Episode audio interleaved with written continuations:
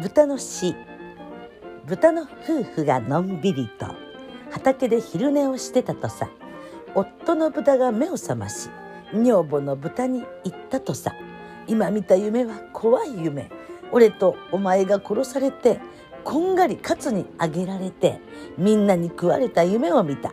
女房の豚が驚いて辺りの様子を見るなれば今まで寝ていたその場所はキャベツ畑であったとさ。歌唱純情詩集より。